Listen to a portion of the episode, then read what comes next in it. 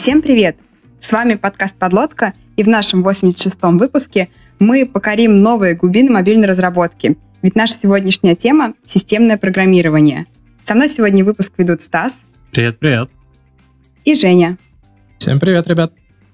А в гостях у нас Федор Цимбал. Федор – архитектор в компании Мера. Он занимается разработкой прошивок для устройств на Android, а также скоро выступает с темой по Android OS на GDG Сибирия и на Mobius. Привет, Федор. Привет.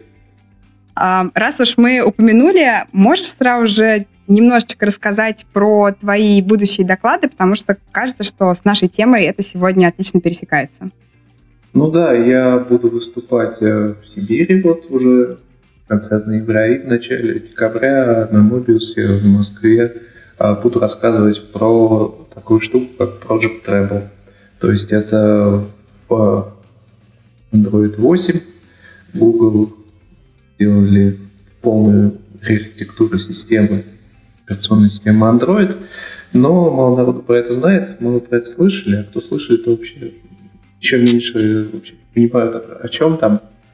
И зачем Google пришлось вообще изменять систему, делать реархитектуру операционной системы, которая уже существует на миллиарды девайсов там, по всему миру.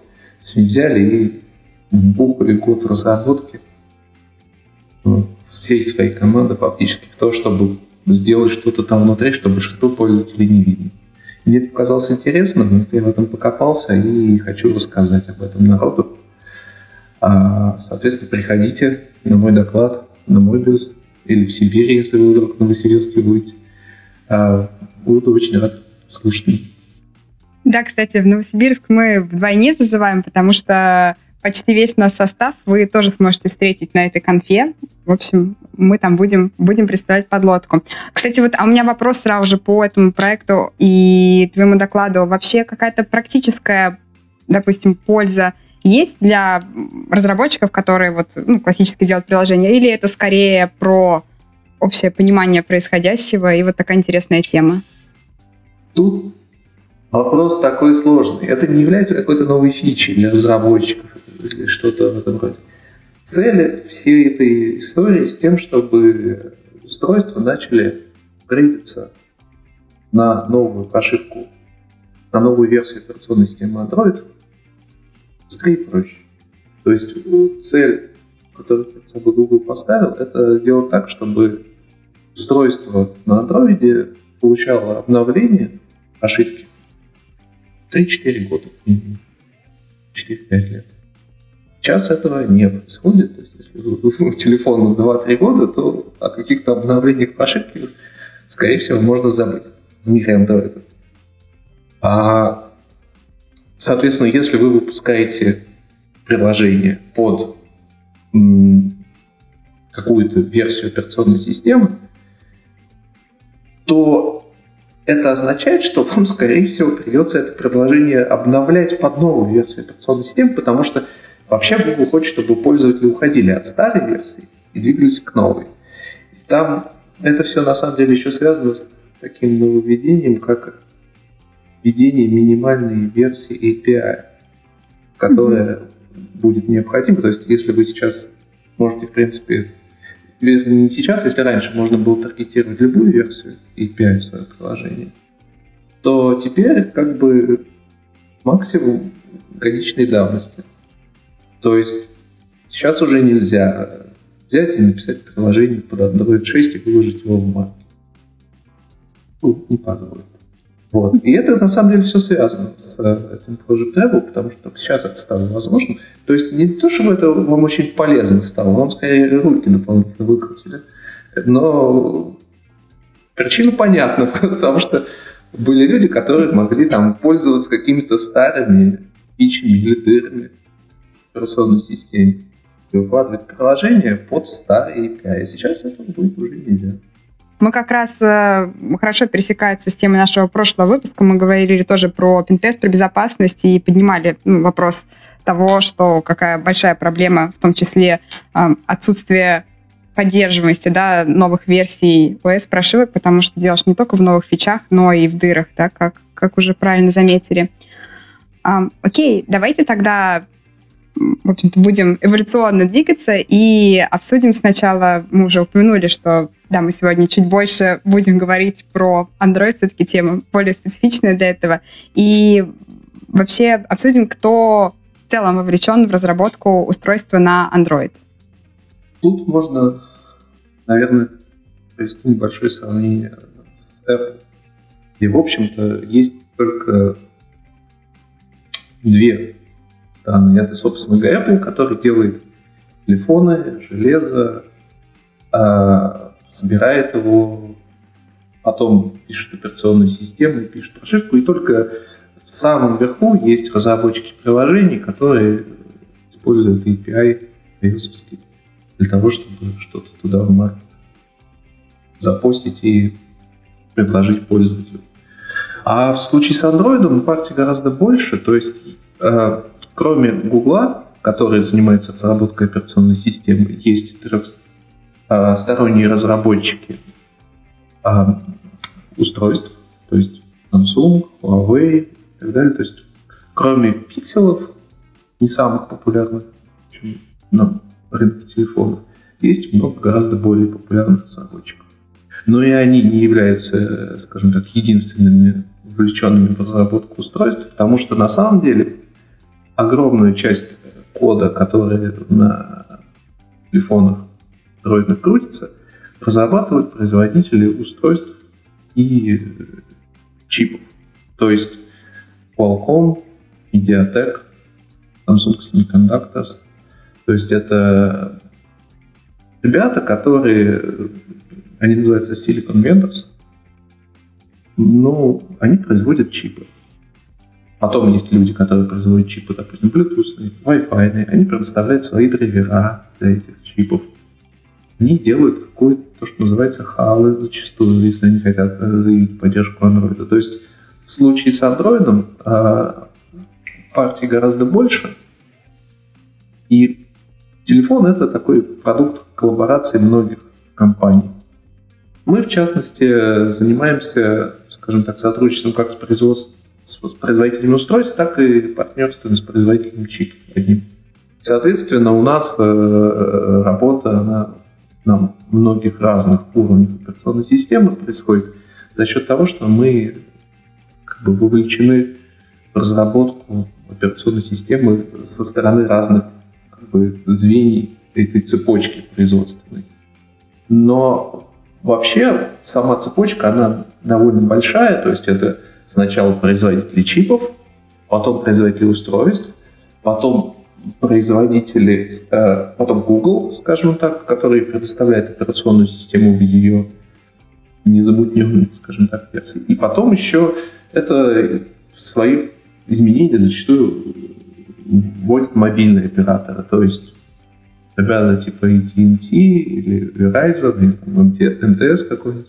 Очень много людей вовлечены в это меня вопрос по поводу мобильных операторов. А каким образом, почему, ну, как они вовлечены? То есть они, а, я знаю то, что, например, для айфонов а, есть кейсы, когда, соответственно, ограничивается, ну, то есть за время действия контракта, соответственно, ты не можешь пересесть на другого оператора мобильного.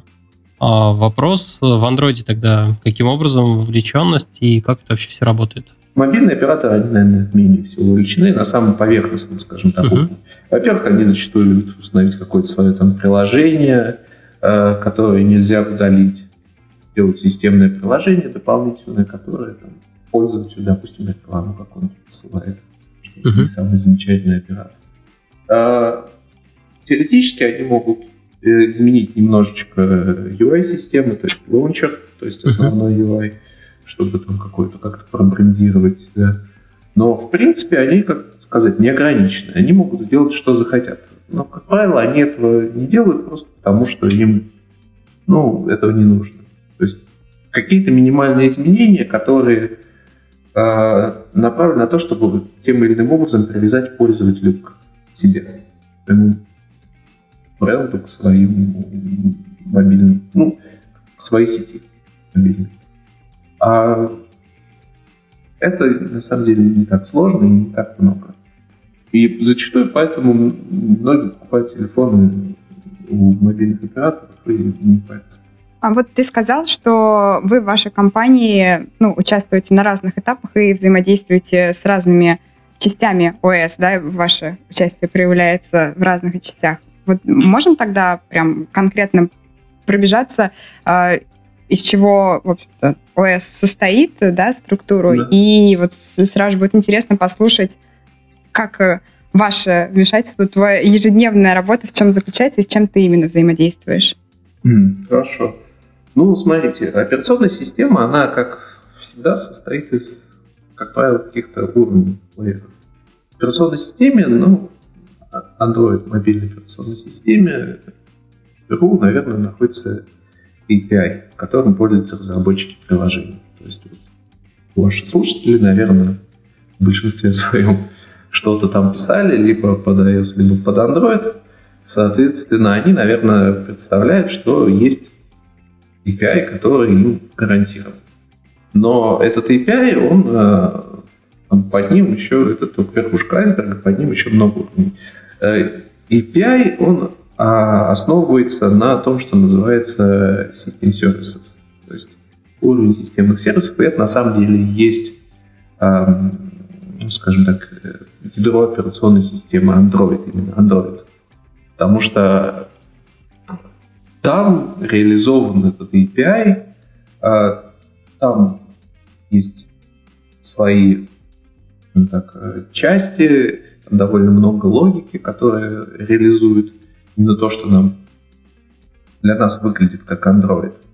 Э, то, что мы понимаем под операционной системой Android. А в самом низу это э, всего лежит э, ядро операционной системы Linux. То есть многие, наверное, слышали про то, что Android это Linux, там где-то в глубинах закопано ядро, но вот по сути ядро это только самая нижняя часть, и ядро отвечает, ну то есть основной частью ядра используем, конечно, являются драйвера, то есть драйвера операционной системы Linux, они выполняют реальную работу. То есть они э, там, отвечают за то, чтобы что-то там вывести на экран, или что-то проиграть какой-то звук, или на Bluetooth там что-то послать. Uh-huh. И есть еще четвертый уровень, который связывает э, операционную систему Linux и системные сервисы. Это прослойка HAL, Hardware Abstraction Layer. Она отвечает за то, чтобы предоставить, скажем так, э, системным сервисам ожидаемый интерфейс. То есть драйвера от разных производителей имеют разный интерфейс. Угу. А операционная система ожидает совершенно конкретный интерфейс. Ну, как адаптер, то есть, да? Такой? Да, то есть для этого нужна прослойка, такой раппер. Она называется HAL, Hardware Abstraction Layer. И HAL этих на самом деле много. То есть есть Bluetooth HAL, есть там Graphics HAL, Wi-Fi, ну, короче, их много. А я правильно понимаю то, что ну, на разных девайсах получается то, что HAL на самом деле наверное, один и тот же, но он же... Ну, то есть драйвера у нас разные, но в конечном счете интерфейс, который HAL наружу должен отдавать, а, он должен получаться одним и тем же, для того, чтобы у нас уже непосредственно операционка там и Android могли работать с ними, так? Ну да, то есть на самом деле вот это очень правильный вопрос, потому что у нас а, HAL, он как раз и заключает, э, его задача это реализовать стандартный интерфейс для операционной системы. Соответственно, Google, когда публикует свою следующую версию операционной системы, он говорит, вот вы, производители железа, должны реализовать вот такой вот интерфейс. И публикует интерфейс. Дальше, до Project Demo, который я тут упомянул, это был просто набор сишных хедров. То есть куча ашников, .h файлов, которых э, был написан интерфейс, который нужно было реализовать. То есть халы на каждом устройстве разные, но интерфейс, который они представляют, одинаковый. И на самом деле большая часть в разработке нового устройства на Android это как раз реализация HAL. Потому что у тебя есть драйвера, которые как-то по-разному работают, ну, и они реализуют совершенно разные интерфейсы, а вот HAL должен реализовать совершенно конкретный интерфейс. И задача написать вот эту прослойку. То есть... Да? У меня сразу такой вопрос. А, допустим, а, я вот производитель устройства, я хочу чего-нибудь странного. Например, я хочу сделать так, чтобы у меня а, мое устройство измеряло радиацию или еще что-нибудь такое. У меня есть датчик, допустим, я для него даже написал драйвера. И тут у меня возникает вопрос о том, что, получается, мой Android не может ни, ничего от него получить, потому что в Хале просто нет такой возможности, ну, нет такого вообще интерфейса. Нет такого еще интерфейса, да. Или что происходит вот в таких странных ситуациях? Смотри, тут такая есть момент. А, Google совершенно тебе не запрещает добавлять свой собственный хал. Mm. То есть есть э, как бы вот этот набор халов стандартных, там 60. Uh-huh. На самом деле там довольно много уже всего напихано. То есть, а, придумать что-то, чего там нет, это не так просто. Ну, допустим, вот с радиацией, да, там вряд ли там, как для радиационных датчиков еще уже дошли на андроиде. То есть такого хау, допустим, нет. Ты можешь, в принципе, написать свой хау.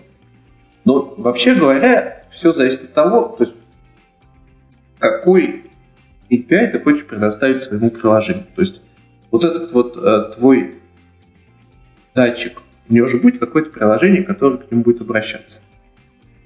Ну, или даже много. Приложение, ну, или даже много. Но, скажем так, если ты делаешь приложение для маркета, то люди, которые пишут приложение для маркета, они не могут быть уверены, что э, устройство будет реализован. Они же не знают, на какое устройство пользователь mm-hmm. установит это приложение.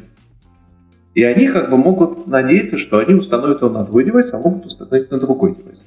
Но, в принципе, если приложение будет установлено на девайс не твой, то ничего работать не будет.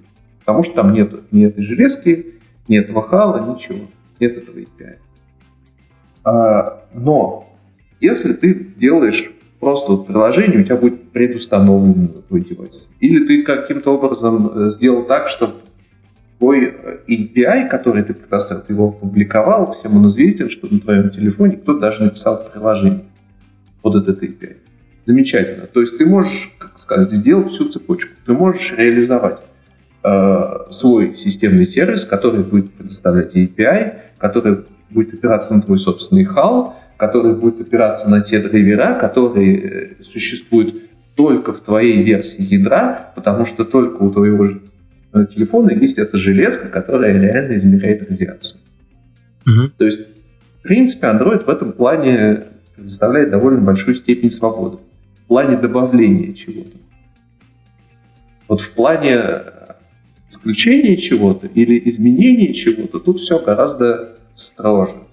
То есть, если, условно говоря, ты хочешь, чтобы у тебя этот э, радиацию каким-то образом измерять, допустим, через Bluetooth чип, и ты хочешь, чтобы у тебя Bluetooth на API себя вел каким-то образом своеобразно, то тут все будет гораздо сложнее. Потому что э, это будет означать, что те приложения, которые установились и с Play Market, и ничего не знают про твои замечательные изменения, в работе Bluetooth системы, они будут стараться работать с ней, как будто там он работает по-нормальному. А там на самом деле у них там, дай бог, если только измерение радиации, а то может там еще выделение какое-нибудь пойдет. И вот тут уже возникает момент э, сертификации углом э, устройств. Что он позволяет э, производителям сделать? что не позволяет. Если добавление какой-то новой функциональности, да пожалуйста. Это, как правило, не проблема. Mm-hmm. Ты добавил, если кто-то этим пользуется, значит, они знают, что делать. Но вот если ты хочешь что-то, что Google уже стандартизовал, изменить или убрать, вот тут у тебя, скорее всего, возникнут проблемы, потому что тогда какие-то приложения из маркета будут работать с твоим э, неправильно. А можно сразу вопрос чуть-чуть назад? А, вот, э, допустим, если вернуться к примеру про а, датчик радиации и немножко с другой стороны зайти, то есть чтобы приложение могло использовать какую-то железяку, мы у себя там условно для маркетовских приложений в манифесте должны указать условно uses feature и сказать, что мы используем. Там камера или что-то еще. Ну, для тех, кто, наверное, в андроиде не сильно э, не сильно знаком с э, особенностями, у нас есть такая штука, как манифест, где мы декларируем все эти вещи, которые могут быть нужны как runtime permission, допустим, на доступ к, там, не знаю, к геолокации и тому подобному, так и э, фичи, которым приложение которым девайс пользователь должен удовлетворять, чтобы пользователь вообще мог поставить из маркета. Вот, и у меня вопрос такой, чтобы вот наша фича, наш какой-то уникальный датчик а, пролез, грубо говоря, с самого низа до самого верха, то есть до самых высоких уровней абстракции, до того, чтобы в манифесте можно было указать там э, uses feature, э, com Android, э, radiation sensor, что-нибудь такое. Это уже нужно, получается, дождаться, когда Android в свои, Google или кто-нибудь там, разработчики андроида добавили в свои халы стандартный хал, которым должны все удовлетворять, правильно? А, ну, смотри, вот когда ты указываешь там в манифесте use this feature, да, то есть это одна из, а, как я понимаю, последствий, это все вот аликарты permissions, которые ты там должен пользователь выдавать, то есть когда человек попробует э, использовать конкретно данную функциональность, то ему система еще наверняка спросит, а давать ли этому приложению доступ к данной конкретной подсистеме, скажем так. А код операционной системы, скорее всего, если ты, если Google как бы это не стандартизовал, он, она не поймет вот это вот в плане манифеста. То есть, это, ну, сказать, это очень много функционала, причем она, скорее всего, еще и на стороне Play Market должна быть реализована, чтобы это все вот в манифесте, потому что на этом много завязано. Но если ты, если тебе как бы на, вот именно конкретно на манифест наплевать, то есть если ты хочешь, чтобы... Если ты знаешь всех разработчиков приложений поименно, кто будут писать под данную конкретную, кто будет использовать эту конкретную фичу, то тебе не нужно ее декларировать в манифесте. Просто им, скажем, достаточно знать, что такой API существует. Никто не запрещает им взять и подгрузить конкретную там, библиотеку и э, использовать функционал, который в этой конкретной. Я понял. Спасибо.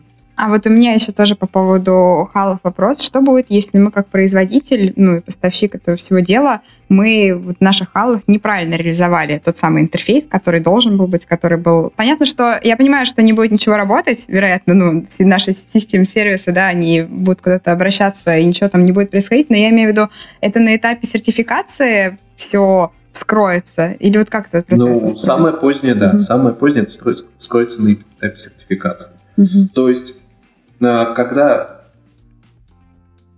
вообще как, как проходит э, сертификация устройств? А, есть компании, которые сотрудничают с Google и которые для Google делают сертификацию. А, их ни много, ни мало, я не знаю сколько. То есть довольно крупная зачастую компания, которые получают денежку и платят, наверное, какой-то процент Google за то, что они а, подтверждают, выдают вот этот вот сертификат. Для того, чтобы его получить, э, нужно пройти то, что называется CTS.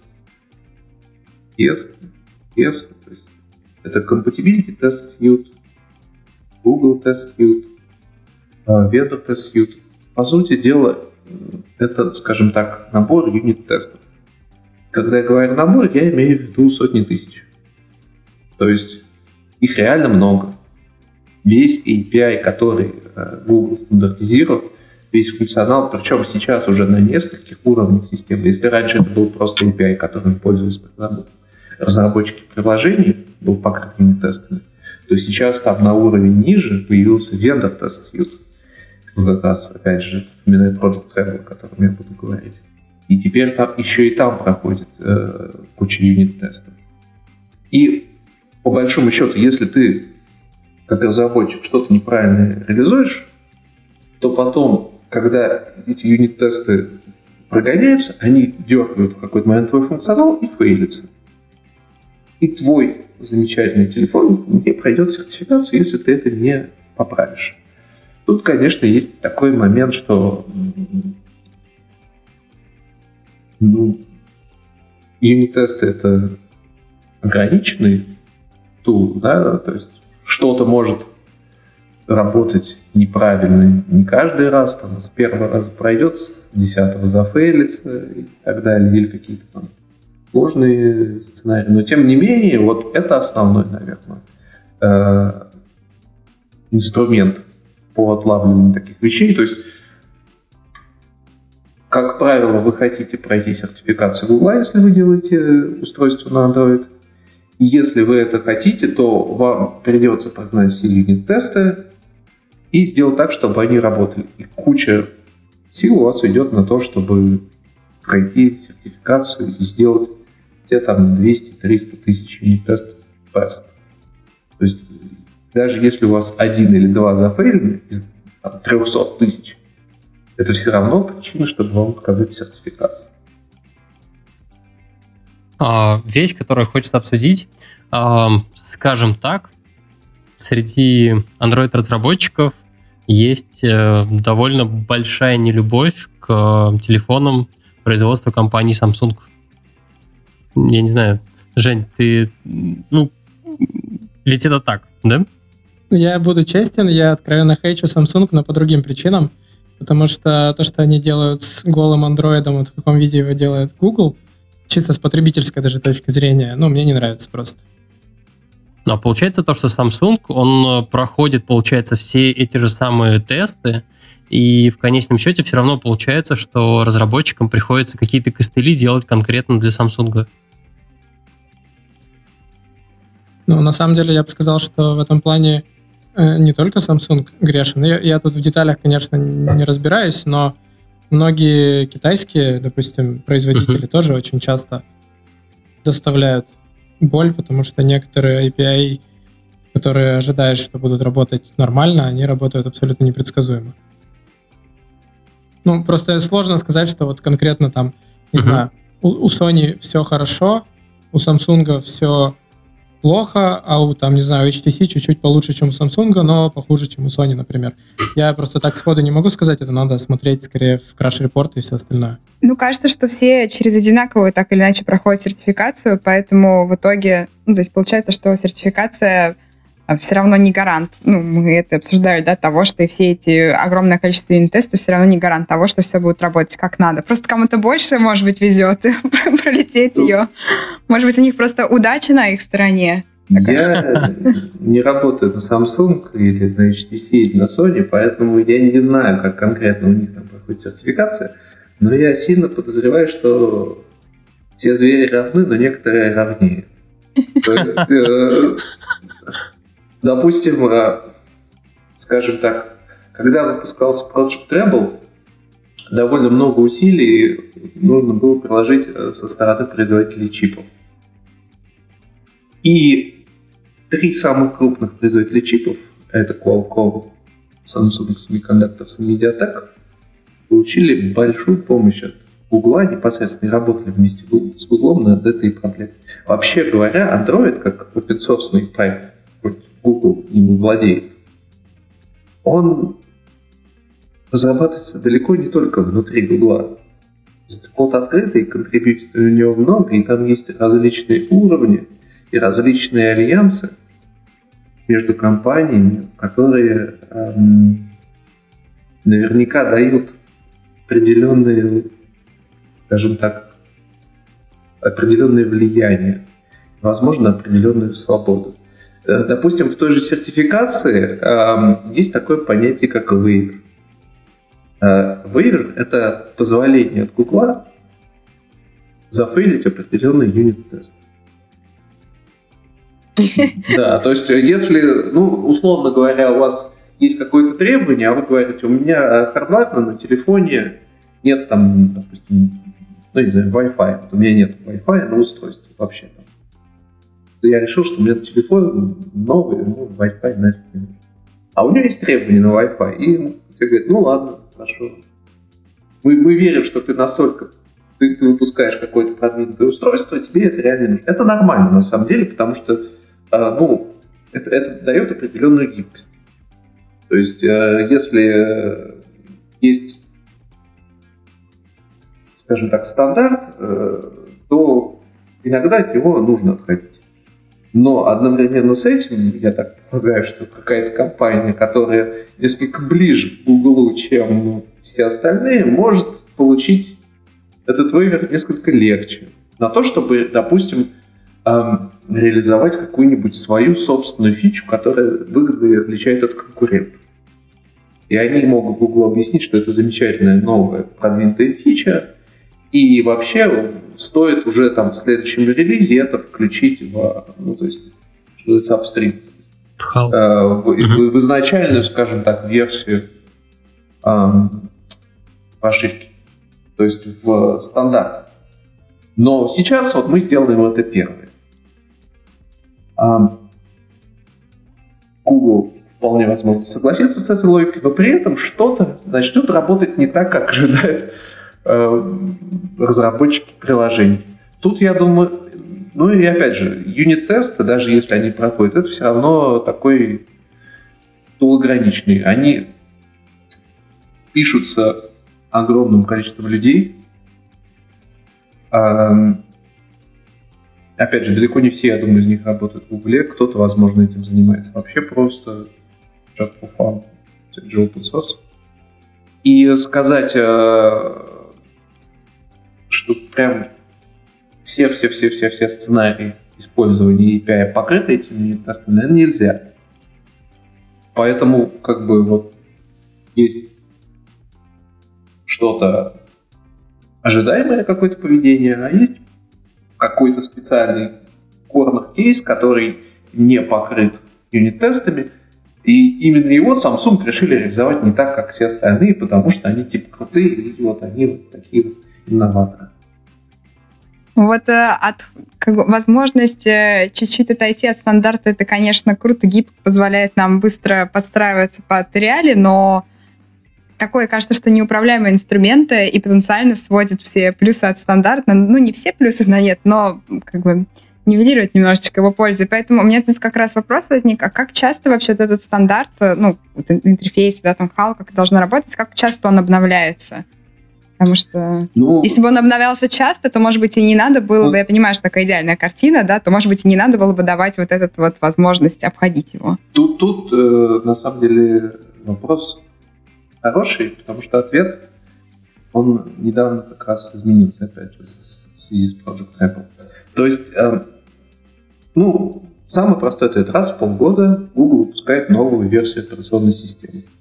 А, то есть, э, раз в полгода у них Сейчас выходит минорный апдейт и раз в год, то есть там, условно 8, 8.1, потом 9.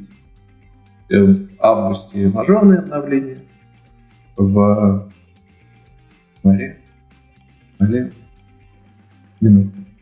А, соответственно, каждый выход новой версии операционной системы, он связан с обновлением API.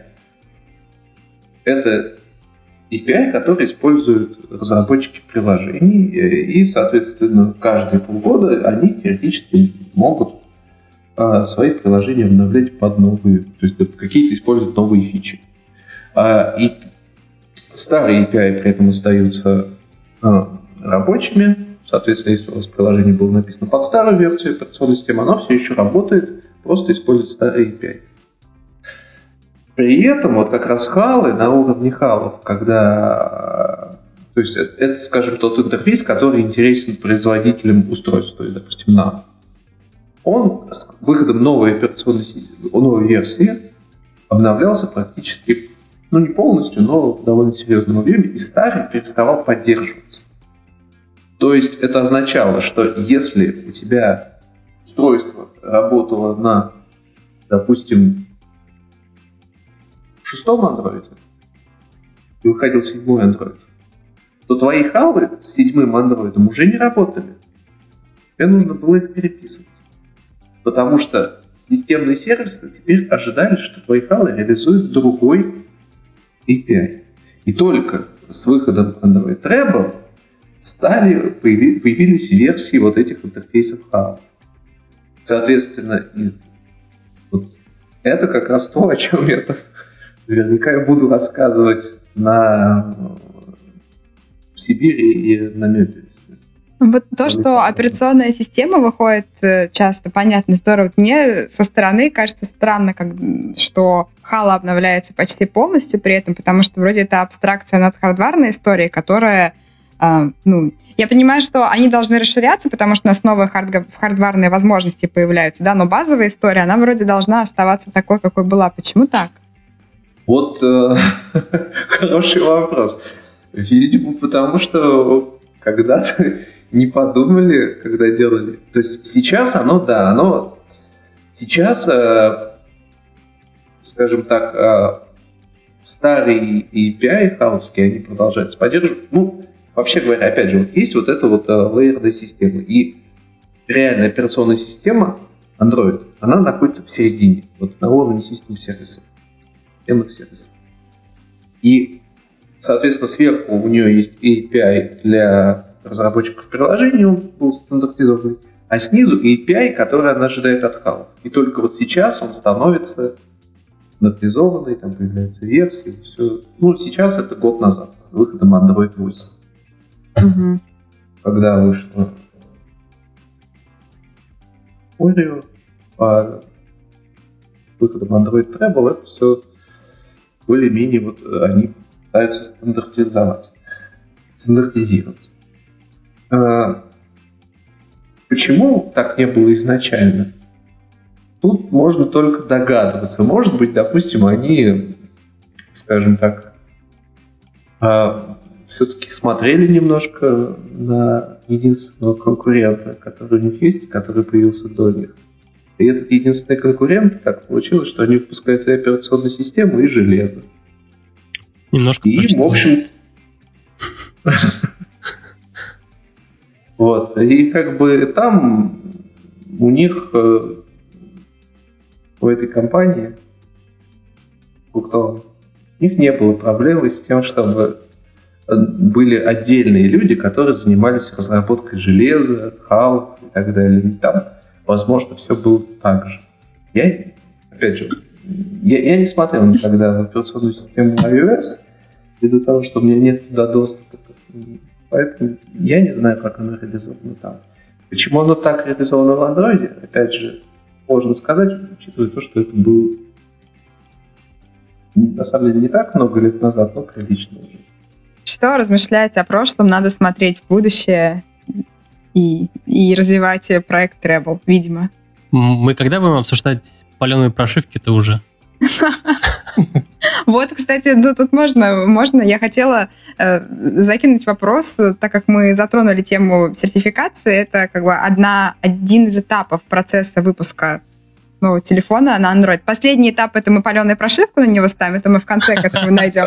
Вот. И я бы хотела перед этим э, осветить предыдущие шаги. Вот можем прям по полочкам расписать, представим, что мы производители, какие этапы нас ждут, если мы выпускаем свое Android-устройство. Окей, okay, смотрите. А, вот выпускает, допустим, Google какую-то версию операционной системы.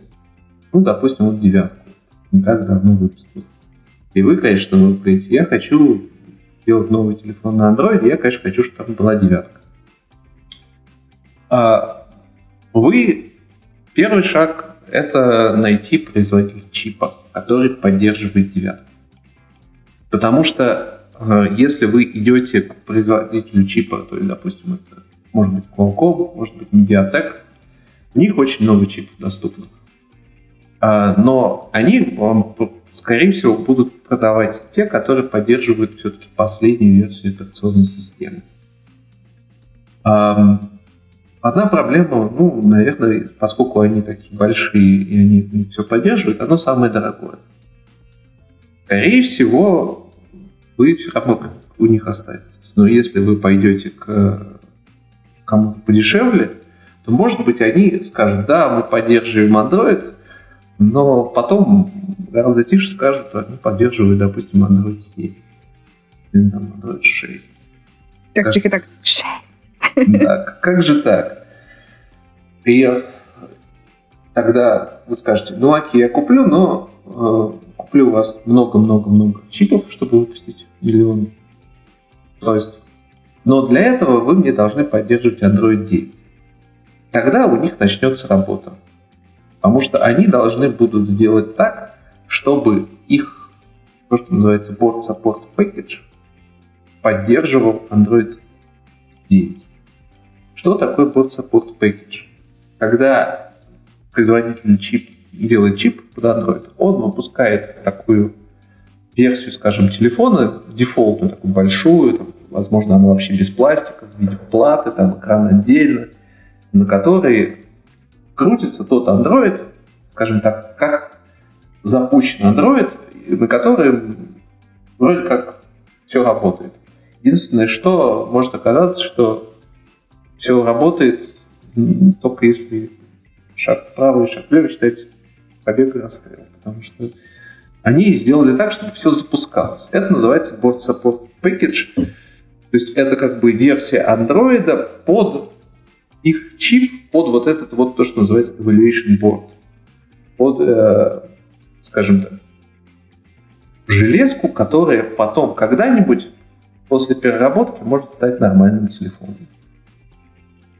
И эти ребята будут чесать репу и говорить, что если вы, раз эти товарищи готовы оплатить нам разработку, они готовы купить, то мы обновим наш Board Support Package с тем, чтобы поддерживать новую версию, Android 9.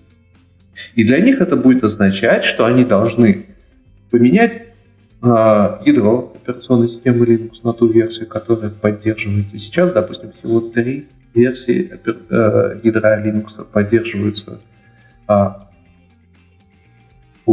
для сертификации только то, что называется LTS, Long Time Support версии ядра. Они должны будут э, добавить, возможно, какие-то драйвера линуксовые, чтобы это заработало. Они должны будут э, переписать халы под новый интерфейс. А поскольку это еще, мы говорим о переходе с версии 7 на версию 9 в нашем гипотетическом примере, то они там еще должны будут реализовать вот эту всю поддержку Project Treble, который в семерке не существовал, а в девятке уже есть. И для них, на самом деле, работа будет чуть ли не больше, чем для вас. Потому что они фактически вам выкатят в итоге версию Android 9, уже работающую, пусть на их железе, но на самом деле ваше железо от них отличаться будет только тем, что вы какие-то... Э, то есть у вас плата будет немножко по-другому распаяна, все сделать компактно, возможно, что-то добавите. Но тем не менее, вот они сделают вам уже работающий Android. Дальше следующий ваш шаг будет это то, что вот вы возьмете от них этот работающий Android и обнаружите, что, э, во-первых, на нем фига не работает. Ну, оно работает, но, допустим, вот Bluetooth как бы работает, но какие-то профайлы Bluetooth не поддерживаются. И либо же они вроде как поддерживаются, а попробуешь, там у тебя э, соединение постоянно разрывается. Или, допустим, у тебя графика вроде как работает, но все перегревается, если там запустить. И, соответственно, ты будешь сначала изменять железо, так, чтобы у тебя в твоем... То есть телефон выглядел по-нормальному, как телефон. А во-вторых, ты будешь изменять эти прошивки, бодаться с производителем чипа для того, чтобы он что-то пофиксил, что-то поменял, что-то переписал, сделал так, чтобы оно работало. А после того, как все это примерно заработает, первый или какой-нибудь раз вы таки запустите вот это вот CTS, Compatibility Test Suite, и обнаружите, что у вас там по тысячу или по 10 тысяч фейлов юнит-тест. Вам надо все их зафиксить а потому что вы хотите сертифицироваться. Соответственно, вы какое-то количество там зафиксите, у вас, когда у вас останется чуть меньше, вы, наверное, законтактируете компанию, которая будет заниматься сертификацией, э, скажете им, что вот у нас есть замечательный девайс, они вам скажут, окей, давайте мы вам окажем поддержку, вы им заплатите, потом они все это будут тестировать, присылать вам фейлы, у вас будут фейлиться одни вещи у них будут фейлиться, другие вещи. Соответственно, иногда вы будете не понимать, почему у них это фейлится, иногда вы будете не понимать, почему у них это работает. Но во втором случае, как правило, вы особо не будете глубоко копать, потому что вам будет хватать э, тех фейлов, которые у них реально есть. Э, и в итоге, когда вы дойдете до этой финальной точки, вам еще нужно будет как-то это все продать. А, и дело в том, что на это все у вас еще будет ограниченное количество времени, потому что окно сертификации углом но э, любого устройства, оно закрывается через год после выхода операционной системы. То есть, если вот они сейчас выпустили э, да, через год после выхода следующей версии, наверное, ошибаюсь. То есть у вас, по сути, есть два года для того, чтобы, начиная с прошлого августа, для того, чтобы э, выпустить телефон на Android 9. То есть, в принципе, если вы начнете сейчас, это нормально, у вас где-то полтора года. Если вы начнете в, допустим, июле, то у вас остался где-то год на то, чтобы заставить как китайцев, которые у вас делают чипы, делать всю их работу, за то, чтобы сделать всю свою работу, на то, чтобы сертифицироваться. То есть э, это... Э, короче, это веселый процесс. То есть который... теория может быть такая ситуация, когда мы начали вот на Android там N э, версии делать свое устройство, с китайцами договариваться, все супер, но у нас такая проблема, мы каждый раз не проходим сертификацию, вот все, несколько тестов никак не проходит, и мы не успеваем, и нам придется все по новой и, переходить на новую версию. Ну, теоретически, да.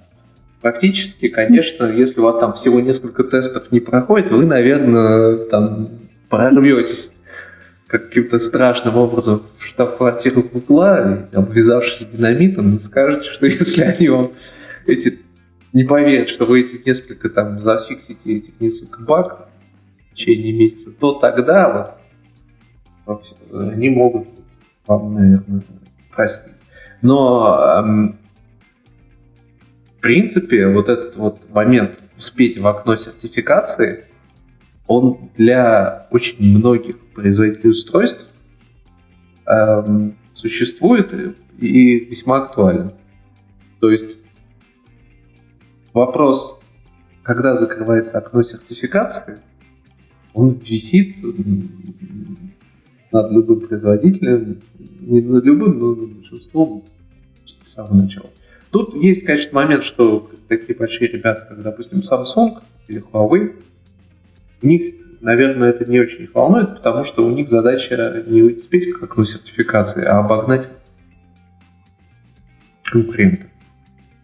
Чем раньше ты выпустил телефон на новые версии, тем больше он просуществует на рынке без конкурента. Соответственно, ты, наверное, продашь этого телефона больше. А если вы как бы маленький производитель, телефонов, то не обязательно телефонов, чего угодно, на Android, то это будет сложнее. Ну, ну да, мне, мне кажется, что просто тут, сейчас я немножко скажу, что, наверное, у больших игроков действительно мотивация основная это все-таки конкуренция, потому что если ты выпускаешь через э, год после выхода, допустим, свежего андроида, или даже через полтора года выпускаешь версию, которая еле-еле только начинает его поддерживать, то это, по-моему, такое, типа, маркетинговое самоубийство, наверное. Ну, как сказать, телефон выпускается постоянно, да, то есть я, честно говоря, не знаю, у меня нет графика выпуска новых телефонов, наверняка там есть какие-то пики и периоды затишек, время, когда все выпускают, время, когда никто не выпускает, но дело в том, что ну, все стараются выпустить на последней доступной версии. Конечно, если, скажем так, если сейчас вот уже вышла версия там 9, а вы хоп там где-нибудь через месяц выпустите на восьмерке телефон, и вы топовый игрок, все будут смотреть на вас странно. Но при этом я вот, допустим, не так давно ходил, смотрел планшеты на андроиде, какие у нас продаются в магазине. Вот вполне себе, вполне себе планшетов на пятерке продается. на пятой версии Android, которая выпустится очень, ну, бог знает когда. Так что, ну, все зависит, конечно, от рынка и от того, как, на каком рынке вы живете. А, а еще вопрос. А вот э, относительно публичных релизов, вот которые, скажем, для пользователей, для прессы там делаются релизы, что вот там а, пресс-релизы, в смысле, что от а, такого-то числа версия Android станет, э, там, версия Android, допустим, 9 станет доступен для а, девайсов на, там, не знаю, для Google Pixel какого-нибудь. Спустя какое-то время вендоры там поддерживают уже сами самостоятельно свои какие-то даты назначают. А фактически, э, когда публикуются вот все то, что нужно пройти для сертификации, я так понимаю, эта информация должна быть доступна вендорам раньше, чтобы они начали уже заранее готовиться. Ну, Я же правильно есть, понимаю? А, да. А, скажем, я полагаю, опять же, тут вопрос в том, какой конкретно вендор. То есть, если какие-то вендоры делают Android вместе с Google. То есть, я практически уверен, что Samsung далеко не один разработчик, хорошо оплачиваемый, и full time проверяется в операционной системе Android. И э, у него, как сказать, то есть для них, для всех, это здесь команда Гугла, которая, скажем так, делает тебе базовую версию. Есть твоя команда, которая ее кастомизирует. Но эти люди друг друга прекрасно знают, и если ты ну, то есть, во-первых, ты можешь там зарепортить баг не просто там куда-то, какую-то абстрактную там баг-трекинг систему. Ты можешь знать человека, который баг написал, несмотря на то, что он работает в другой компании, ты можешь напрямую сказать, эй, чувак, вот это надо пофиксить, потому что у меня здесь нифига не работает. А, и э, то же самое можно, наверное, сказать про доступность API. Потому что если ты знаешь человека, который API разрабатывает, то вполне возможно у вас есть какой-нибудь там звонок предварительный, где он тебе скажет, а вообще я буду реализовывать это вот, наверное, вот так. Ты не против? Вас это ничего не сломает? И, а, или же просто ты ему наоборот говоришь, смотри, чувак, я думаю, в следующий раз надо реализовать вот так.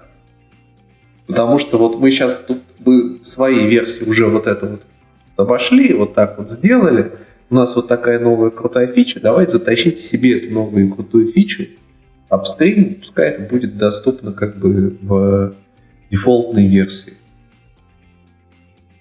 Это как бы, если вы приближены. Если для всех, то по большому счету новый API становится известным, когда выходит бета да, выходит бета новый версия. То есть это, как правило, там за несколько месяцев. То есть, если я правильно помню, то вот бета девятки вышла в мае.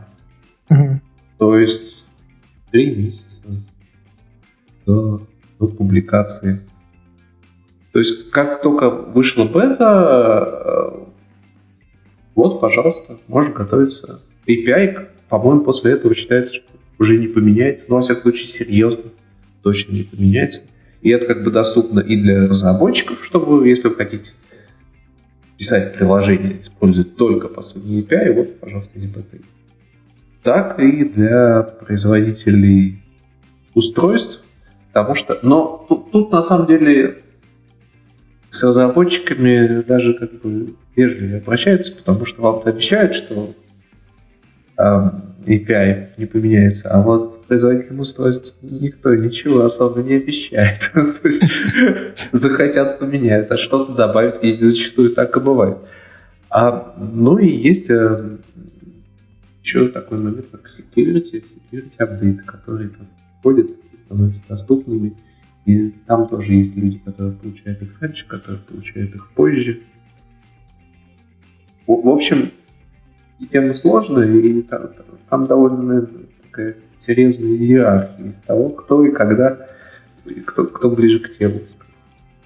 А вот если представить, что мы не привели сложное слово. В общем, если у нас не супер приоритет, как у вендоров, а, но мы такие умудрились выпустить свой первый, может быть, свое устройство на андроиде, и теперь нам нужно заапдейтить его ну, на новую версию, чтобы нас не ругались, что мы не делаем этого. Вот. Нам, получается, надо все те же круги ада пройти, нам нужно добиться, чтобы ну, наши производители чипов выкатили прошивку, нужно потом пройти опять все тесты, сертификацию.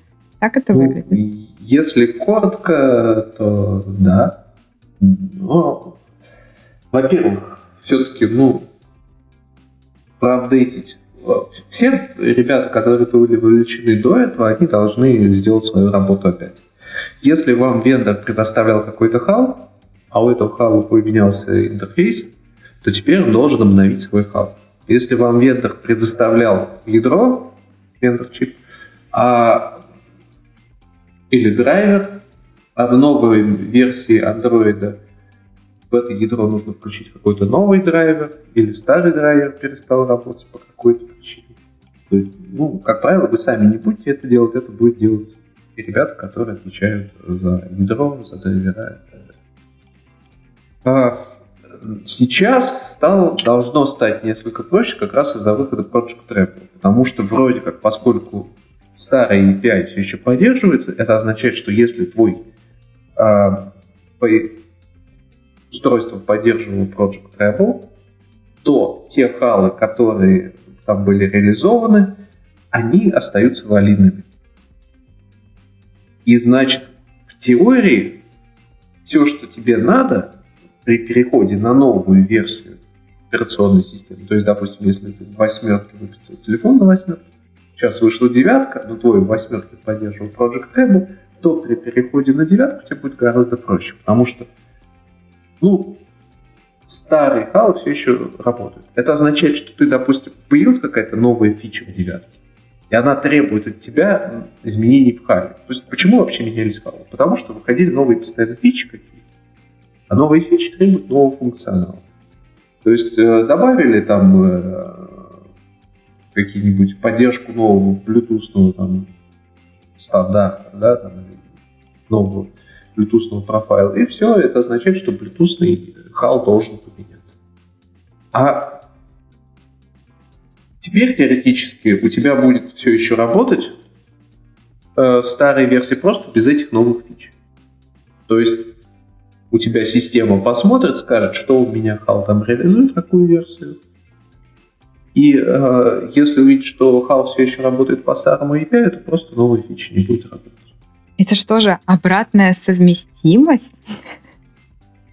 Ну вот, сложно пока представить. Я скажем так, это, это цель. Не факт, что они ее еще достигли. Они верят в себя. Они а, это Google. Ну, мы уже несколько раз за выпуск упоминали, да, этот проект. Ну, давай тогда можешь поподробнее о нем рассказать, что он, что он собой представляет, какие цели он преследует, это, это понятно.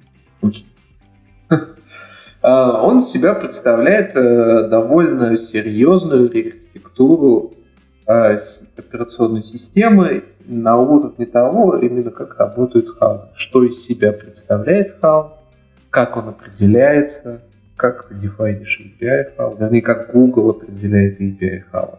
Google для этого придумал целый новый язык, который называется Hydro Hardware. HAL Interface Definition Language. Он, э, кроме того, там появился еще один манифест, не тот, о котором упоминал Евгений, а совсем другой манифест. Google он не очень, э, как бы сказать, париться с именами. На самом деле это уже третий манифест, который есть в Android. Там еще есть. А, в общем, эм, там поменялась система апгрейда э, на новые прошивки.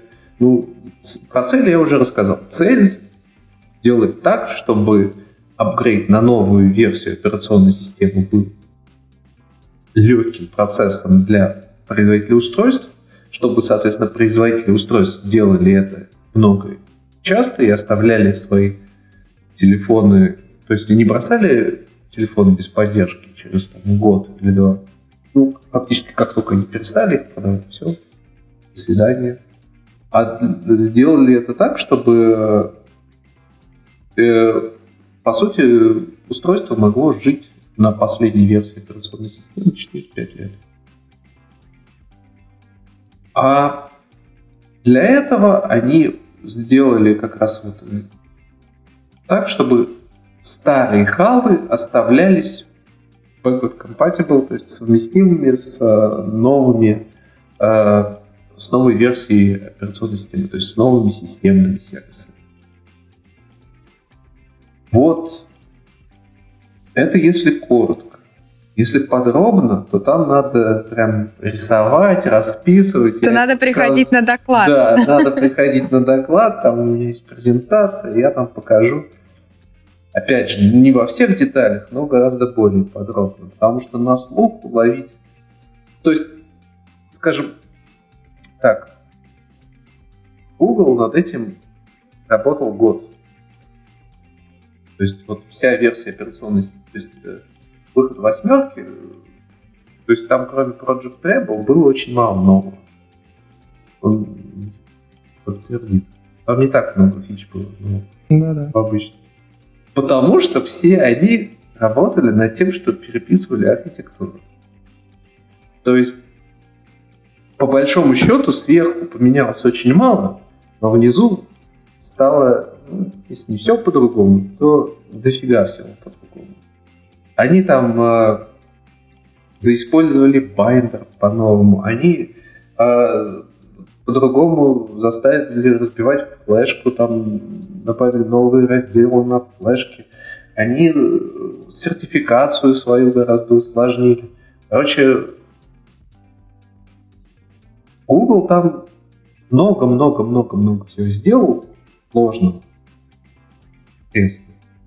Вот об этом я и буду рассказывать выглядит как будто они в какой-то момент решили то, что хватит это терпеть, и надо как-то всю эту историю причесать и сделать э, такой более стандартизированный, ну, как ты об этом говорил. Да, это история того, как они терпели, они, она тоже довольно интересная. Потому что они... То есть, ну, проблема фрагментации системы Android, она существует давным-давно. Да? То есть сейчас телефоны до сих пор на разных версиях прошивки. Но так началось с. Google э, очень разный.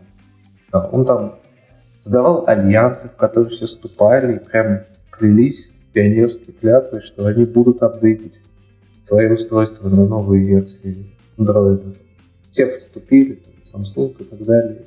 Вступили, поклялись и сразу же забыли Потом там Google э, публиковал прямо рейтинг производителей устройств. Кто молодец апдейтится на новую версию Android, то значит, плохой не апдейтится. И, публиковали, пытались застыдить, не помогло. Я, то есть, серьезно, все... прям этот позорный лист был? Да, да, то есть Google как... Они по-разному это заходили, но они заходили, скажем так, эм, позиции менеджмента и маркетинга. То есть они вот какие-то такие административные рычаги пытались применять. Они искали проблему в других, кажется. Ну, типа, вот э, производители плохие. В этой степени, да. То есть, эм, скажем так, учитывая то, сколько им пришлось потратить сил и денег на то, чтобы эту проблему пофиксить, технически, а, вполне понятно, почему они сначала пытались это э, каким-то административным давлением достигнуть. А получилось ли, вы даже, даже нельзя сказать, получилось ли решить эту проблему сейчас с выходом Treble, потому что а, цель это поставлена 4-5 лет обновлений, а восьмерка вышла всего год назад, там, с небольшим. Соответственно, надо пожить там несколько лет еще и посмотреть, как там оно будет. Будут выпускаться новые устройства. Будут обновляться устройства на новую версию Android все быстрее и быстрее или не будут? Ну, так вот, да, кажется, что до пользователей это все равно дойдет, ну, еще не супер скоро, потому что, чтобы а, производители ну, получили этот профит и смогли обновлять Android часто, им как минимум сначала нужно обновиться до того состояния, ну, куда внедрен этот Project Treble, правильно? Ну, то есть... Да, то есть э, если у вас устройство на восьмерке, то оно может поддерживать Project Treble, а может не поддерживать. То есть там еще был как бы вот у Гугла возможность сделать так, чтобы оно не поддерживалось, потому что, ну, иначе производители взвыли, потому что у них... То есть сама эта поддержка Project Treble это довольно много усилий и со стороны производителей устройств. То есть они дали возможность производителям отложить как бы эту историю и выпустить с восьмеркой, но не поддерживать Treble. Да, да. И некоторые решили вообще вы даже на восьмерке не выпускать телефон, сразу сделать это на девятке. Ну, или, скажем так, выпустить на восьмерке, но не поддерживать Project Apple. Там есть много причин, почему Project Apple проблематичная. То есть, когда, когда ты все меняешь, ты много всего ломаешь, скажем так. Э, то есть каких-то вещей, которые люди там э, были завязаны, то есть производители устройства, они чего-то ожидали. Сейчас им сказали, нет, вы должны делать вот так. То есть раньше это было разрешено как-то по-другому, а сейчас стало запрещено. И если вы делали так, как раньше было можно, а теперь вам вдруг нельзя, то переделать по-новому это довольно сложно, может оказаться. А, вот э, из-за этого, наверное, в восьмерке можно было отказаться от Project Treble. В девятке, если у вас телефон на Pi, последней версии Android, то там уже, по-моему, Project Treble обязательно. И это означает, что в теории э, производитель может захотеть... То есть э, в теории производителю легче, гораздо легче апдейтиться на новую версию операционной системы. То есть с девятки на десятку, потом на 11 и так далее по алфавиту. А остается такой момент, захочет ли производитель этого делать. Потому что я думаю, что им нравится ситуация, когда каждые 2-3 года пользователю нужно покупать новый телефон, чтобы получить последнюю версию операционной системы. И захочет ли производитель поддерживать... То есть для производителя устройства цена поддержки стар, старого телефона, она упала, создан Project Rebel. Но бенефиты, наверное, не выросли. Упала только цена. Достаточно ли этого будет для того, чтобы заставить их, а, скажем так, увеличить время поддержки старых устройств? Я не знаю. Ну, кажется, кажется, что мы это сможем наблюдать э, только года через 2-3, я не знаю, наверное. Наверное. Ну, вообще, а, вот эта вот история про работу всей команды в течение года звучит ну, очень эпично и кажется, крутой пример отдачи тех долга. Ладно, можно так сказать об этом? Надо все переписать. Э, ну да, ошибка на стадии проектирования. Надо было слушать подлодку. Ладно. Ну, вот именно об этом, именно об этом я и буду рассказывать.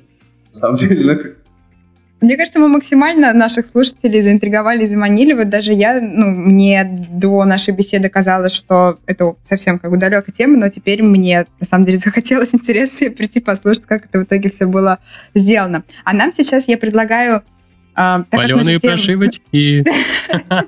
Точно, я хотела перейти к работе над прошивочками, но мы не можем, мы не можем не сделать это. И э, я даже не знаю, как плавно перейти к вопросу Зачем, зачем нужны? А, мы говорили, что есть э, ну, производители тендеры, да, поставляют свою всю историю официальную, но еще же есть тысячи тысячи кастомных историй. Вот э, для чего, для чего энтузиасты этим занимаются?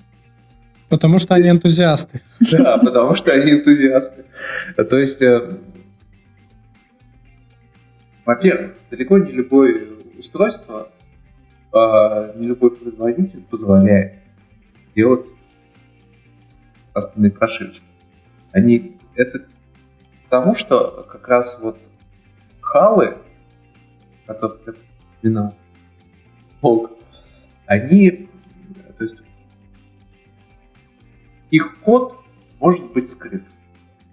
Э, лицензия э, на Android написана таким образом, что не только можно фактически все менять, там, э, она очень открытая с точки зрения пользования кодом, но можно скрывать тот функционал, который ты написал сам, а именно хаб. То есть вот эту прослойку ты можешь распространить просто в виде библиотеки. И если ты это сделал, э, именно распространил в виде библиотеки, и ты, скажем так, не сказал, какой API там у тебя реализован, то э, производителю кастомной прошивки, вот без этих всех многочисленных библиотек, он, он будет не знать, откуда их взять, какой у них API, как с ними залинковаться, то есть без хедов просто. То есть библиотек он зачастую не сможет э, с ними подружиться. Есть какие-то вендоры выпускали эти, то есть э, хедеры, то есть они как бы они позволяли линковаться с их библиотеками, какие-то не позволяли. Соответственно, для каких-то производителей были кастомные прошивки, для каких-то не было.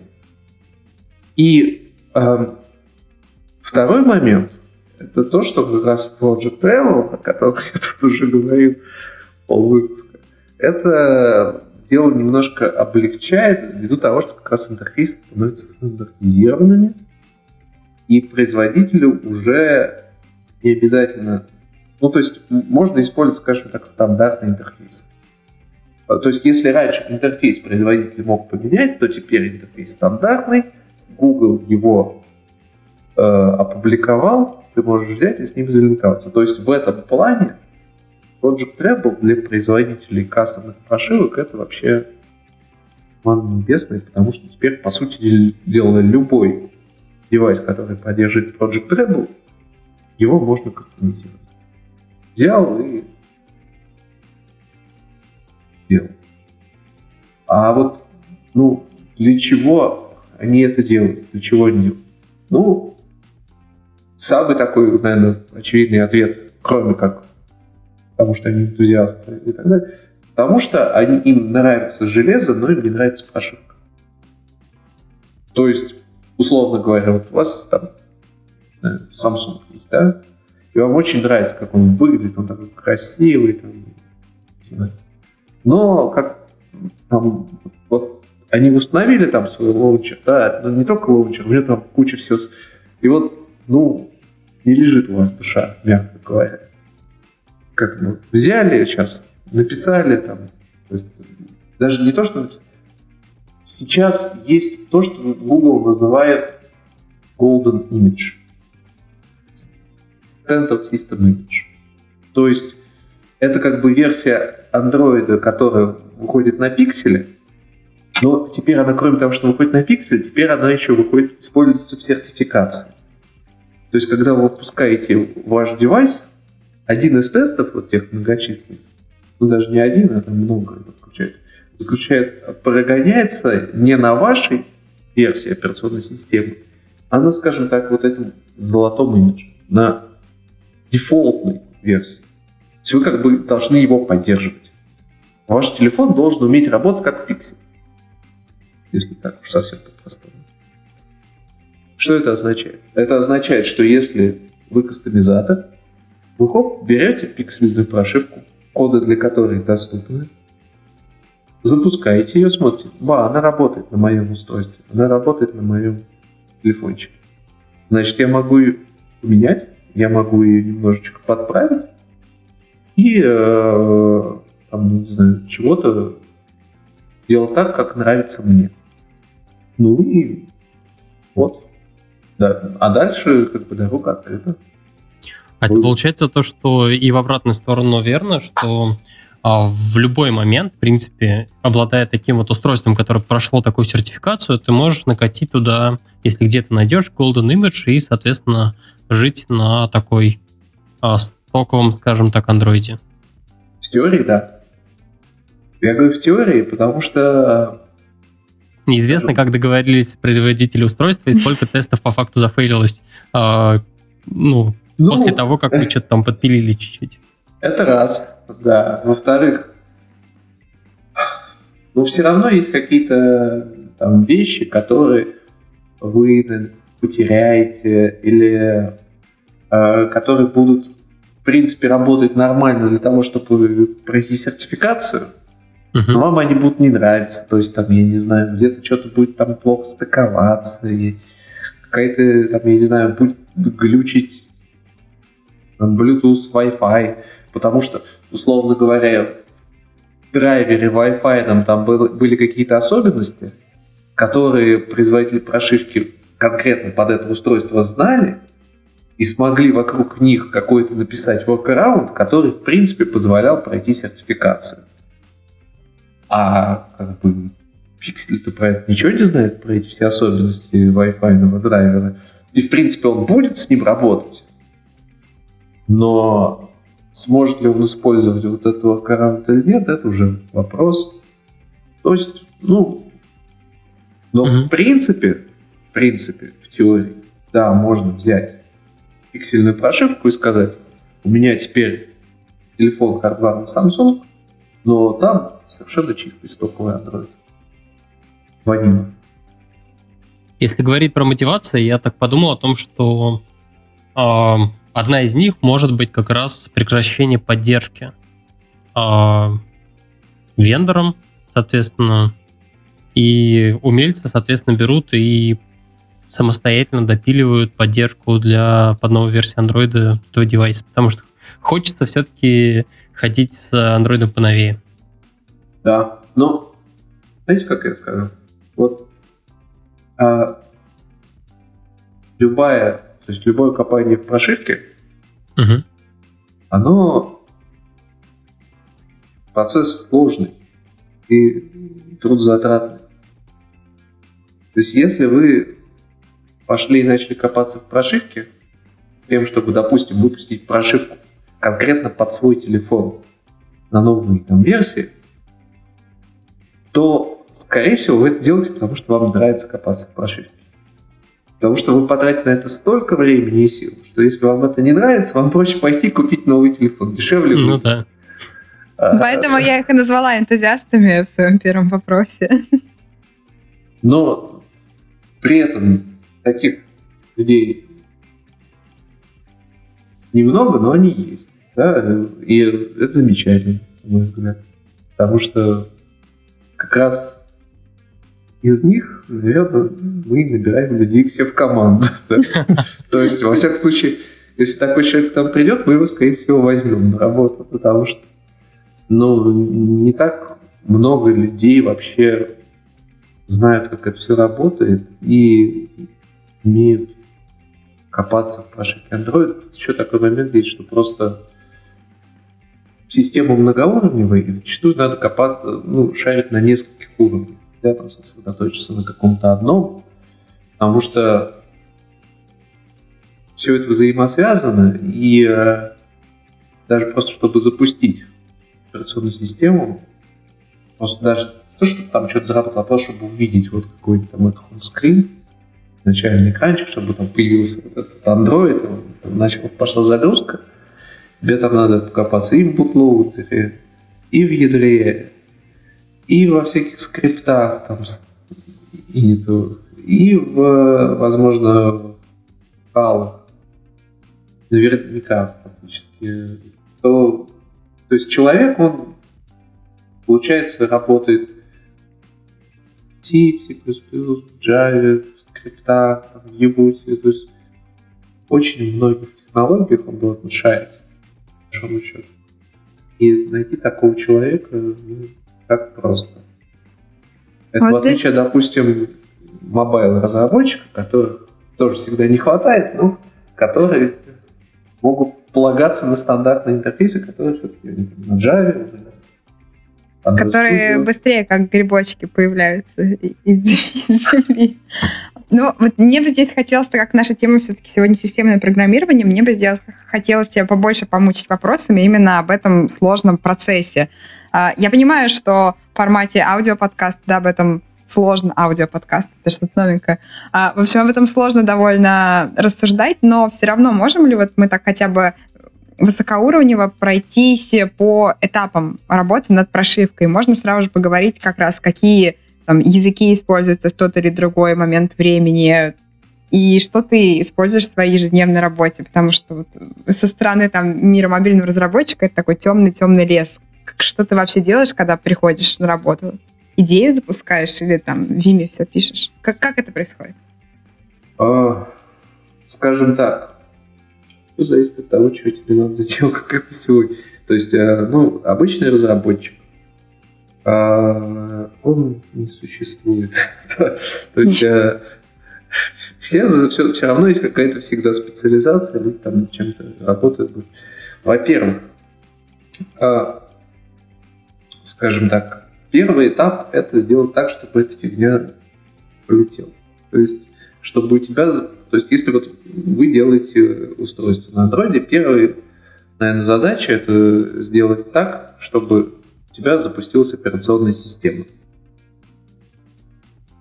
Тут вовлечено на самом деле много элементов системы. Сначала стартуется то, что называется bootloader, и boot мы используем. Это то, что стартует до операционной системы, до ядра операционной системы, то, что отвечает за старт операционной системы.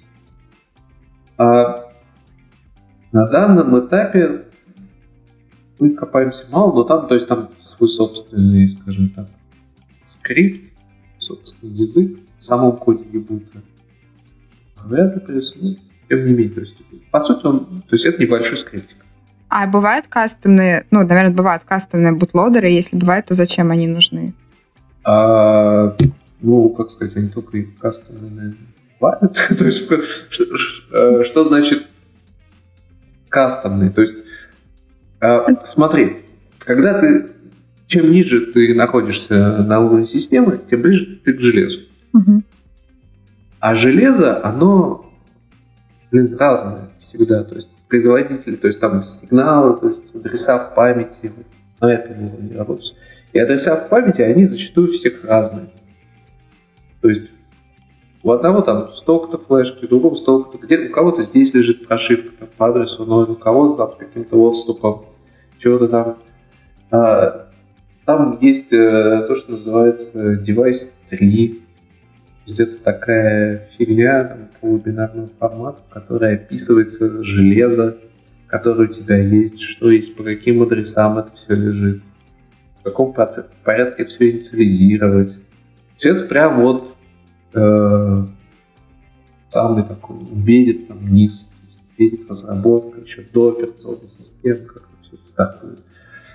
И, соответственно, это все, ну, а, то есть есть какой-то набор bootloader ов, но любой bootloader это он custom, его люди затачивают под себя, там, вот, допустим, у U-Boot а код открытый, ты там можешь его э, подправить, э, но кроме того, что ты, то есть он запускает скрипт э, для стартапа, скрипт тоже надо, он под конкретно твою железку, соответственно, скрипт под каждую железку свой.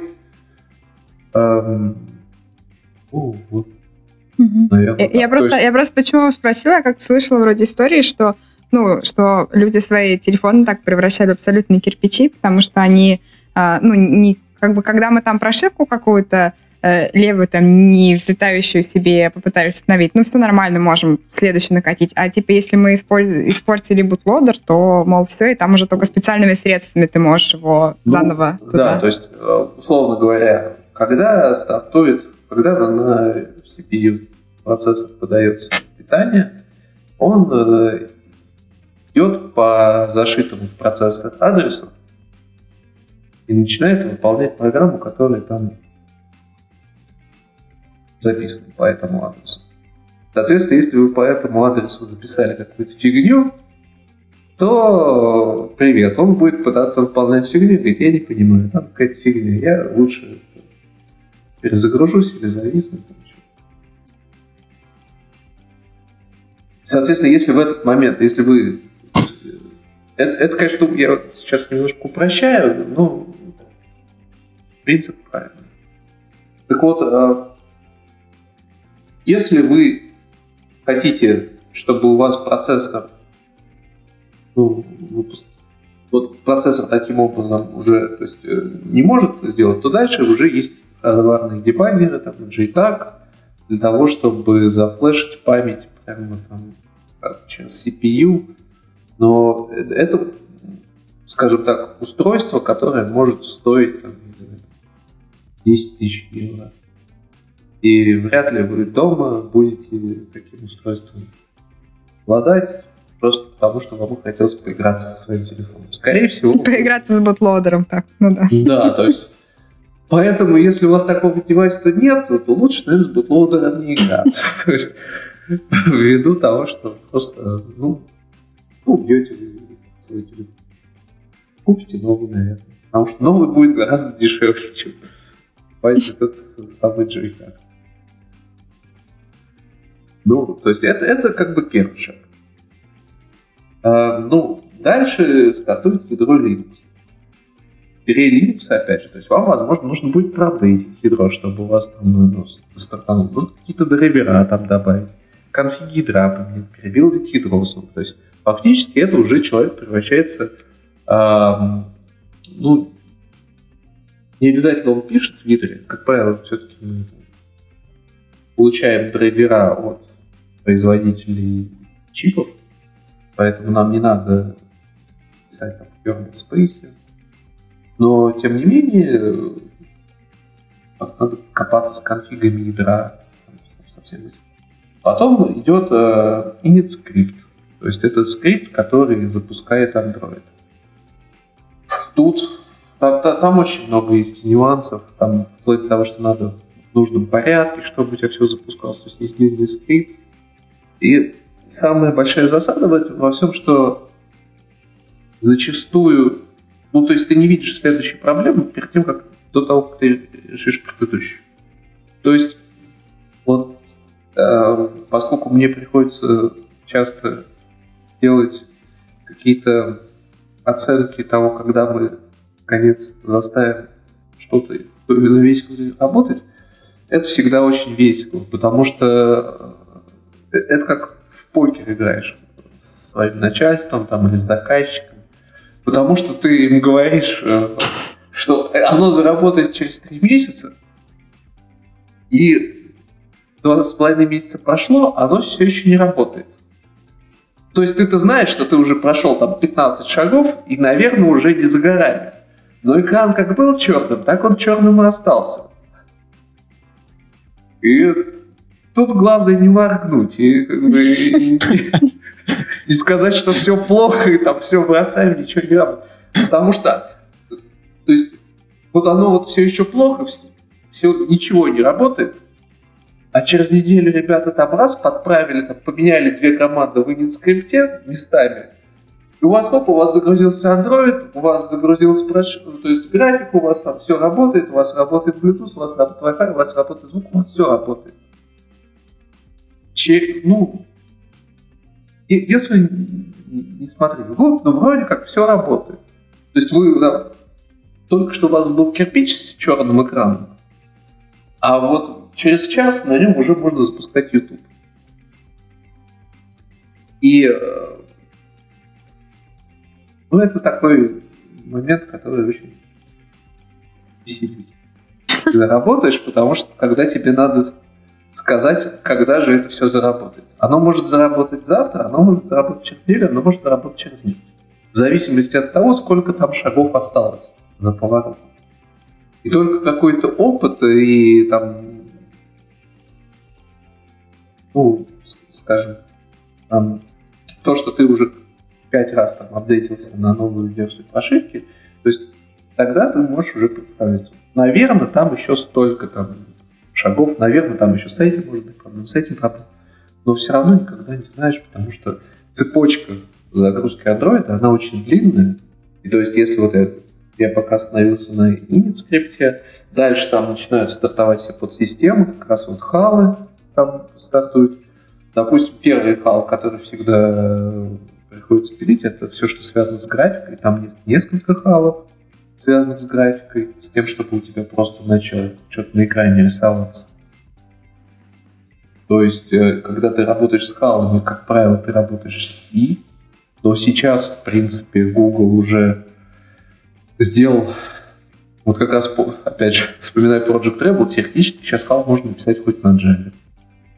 Потому что интерфейс теперь определяется не там, ашником, ничем, не каким-то конкретным языком, а вот этим самым хайдом. То есть это специальный файлик, специальный, для которого есть специальный язык, и как ты этот интерфейс реализуешь, это уже за тобой. То есть может быть на C, может на C++. Может, и на Kotlin, значит, можно написать HAL. Вот, честно, я не хочу врать. Я, я не слышал, чтобы хоть кто-то писал, чтобы у Гугла нету ничего про то, что можно писать на Kotlin. Я так полагаю, что нет. На Kotlin нельзя. Наверное, только... Ну, просто если он ну, JVM, то вроде почему, почему нет? Но я, я а... ничего об этом не знаю, поэтому ну, тоже боюсь сказать глупость. Вот, вот поэтому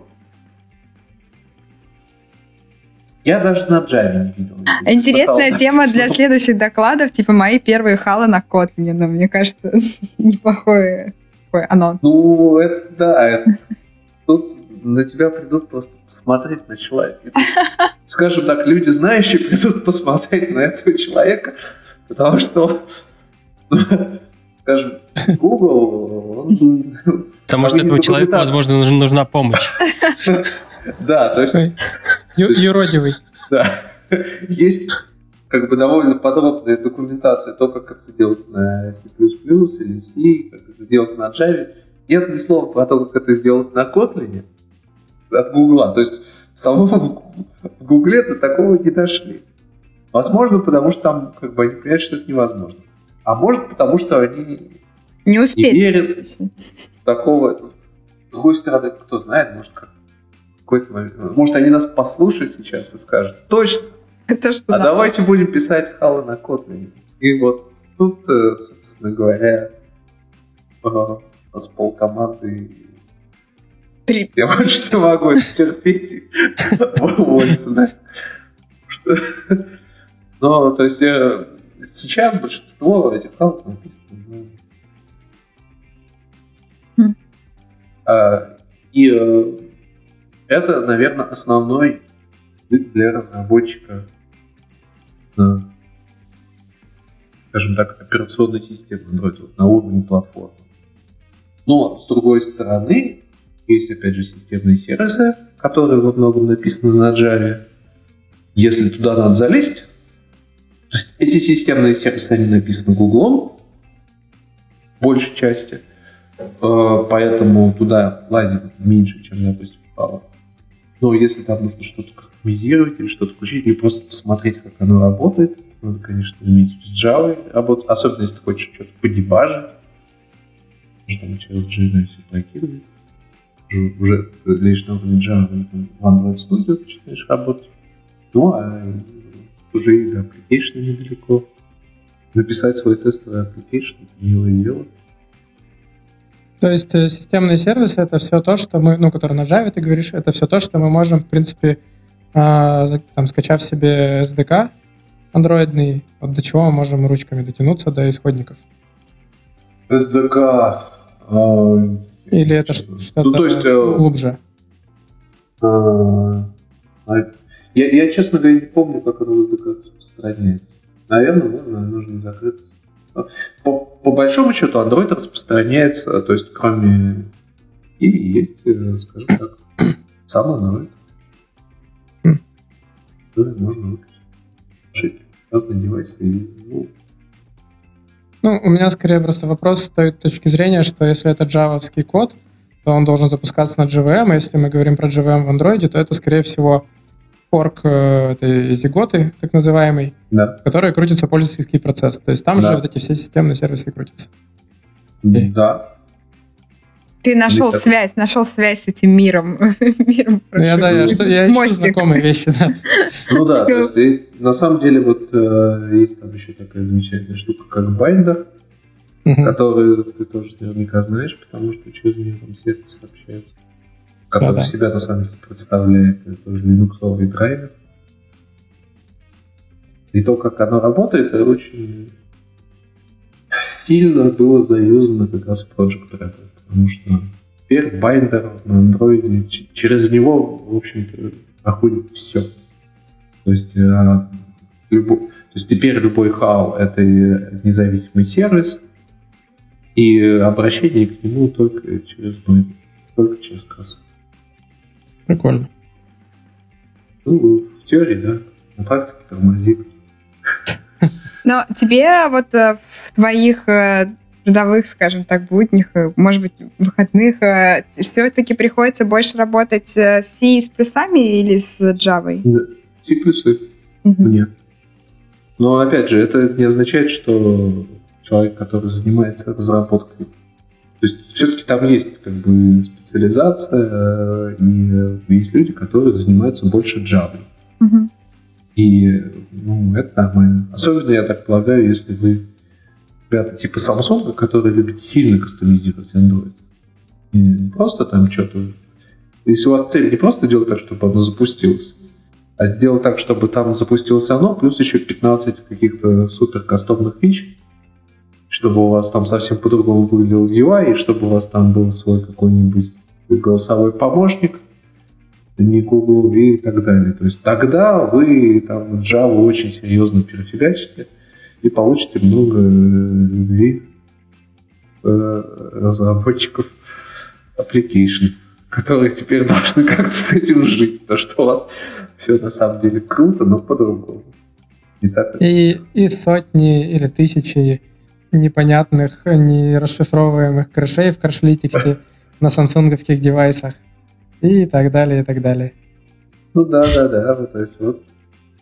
А, Федор, а вот по, помимо, мне очень понравился этот кейс с сложностью estimate ов и непредсказуемости, вот помимо этой истории, какие ты еще можешь выделить такие основные сложности и трудности в работе системного программиста? Ну, во-первых, ну, я уже упомянул, что ничего не зарабатывать. То есть любую проблему приходится решать. Ну, то есть все, все проблемы приходится решать по очереди зачастую. Это как раз сложнее, если мы это... Потом я говорил о том, что зачастую надо ну, на многих уровнях работать. То есть даже если человек работает там на уровне C++, ему зачастую надо все равно знать там, Java, GNI, может даже application свой быть в состоянии набросать. Просто потому, что это ему поможет дебажить. Дальше. Угу. Какие еще есть проблемы? А, ну... Того, что никто не понимает, о чем ты говоришь.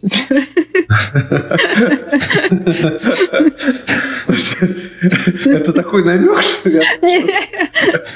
Нет, это наоборот, о сложности предметной области. Э, как? Глубине предметной области. А, ну, скажем так, это и сложность, это не плюс для разработчика.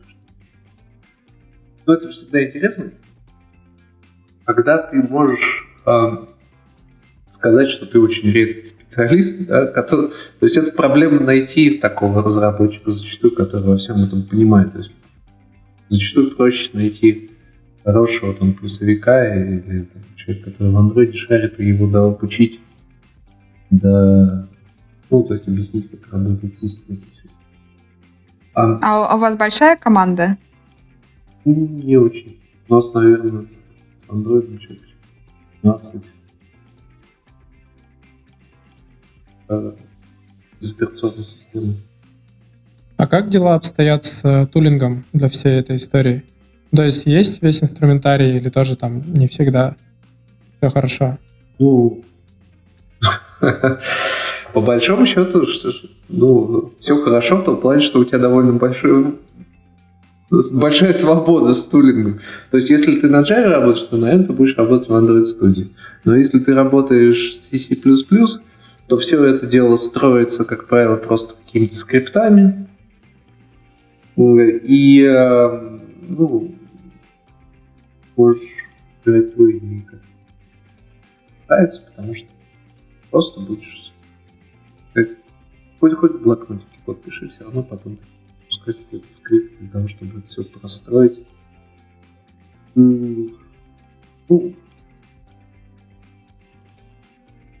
тут кто как, то есть нету какого-то специального. что их, ну, наверное, это не очень хорошо. Нет такого единого зла, который ну, хочется, хочется выпуск на такой позитивной ноте завершить, поэтому вот у меня был вопрос, какие сложности в основном существуют, а что тебе больше всего нравится в, в твоей работе? Ну, я думаю, тут, тут это все очень связано с сложностями реально, потому что это такой э, специфический тип разработчика зачастую вот, привлекается. То есть э, есть люди, которые приходят в команды, которые понимают, что это не его совершенно. Есть люди, которым очень нравится, которые из этого мира уходить не хотят, именно потому что э, нет стандартных задач, как правило. То есть у тебя задача всегда, как правило, формулируется в плане, там, надо понять, почему оно тормозит. Надо понять, почему оно не стартует, и сделать так, чтобы оно стартовало.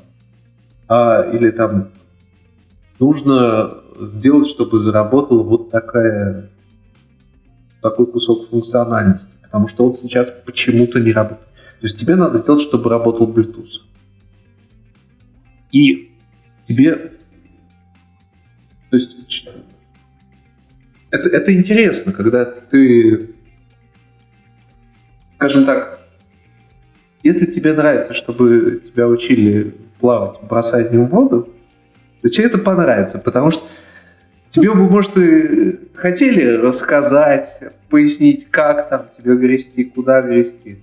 Да, то есть прямо разжевать фиг кто тебе это объяснит. Если ты вот э, способен к такой высокой самостоятельности, к тому, чтобы разобраться, вот как люди, которые, которые делают свои собственные прошивки, представляют, ну, для того, чтобы сделать свою собственную прошивку, надо очень много всего перелопатить, наверное, прочитать, ну, вот э, тут же, наверное, те же люди, которым нравится которым нравится и с железом покопаться там снизу, и вот э, что-то написать, накодить, и в скриптах каких-то полазить, посмотреть, разобраться, почему оно не работает, там как.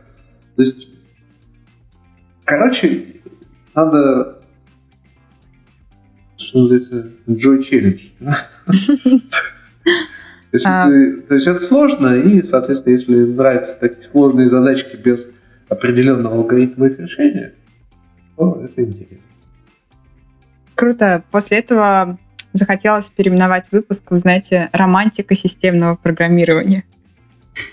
Так, так и запишем.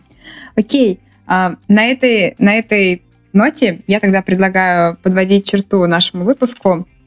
Мы сегодня двигались очень структурированно и поэтапно. Разобрали сначала вообще, кто, в принципе, вовлечен в разработку устройства на Android, потому что, когда мы сегодня говорили о системном программировании, мы, естественно, разбирали его на примере работы над э, прошивками Android. А дальше мы обсудили, из чего состоит, собственно, операционная система — поговорили о том, как происходит э, процесс выпуска телефона на Android, и узнали, что это не то, чем стоит заниматься, если вы просто решили открыть какой-то бизнес, и если вы не Samsung, э, и что это довольно, довольно сложный процесс. А, и в конце концов узнали, чем же все-таки занимаются, как происходит э, работа системных программистов и из чего состоят их ежедневные задачи. А, Федор, спасибо большое, что пришел к нам в гости. Спасибо, что да, пригласили. Мне было очень приятно да, и, поболтать э, про то, что я делаю. Да, и Стас, так. у меня есть к тебе вопрос. Про паленые прошивочки?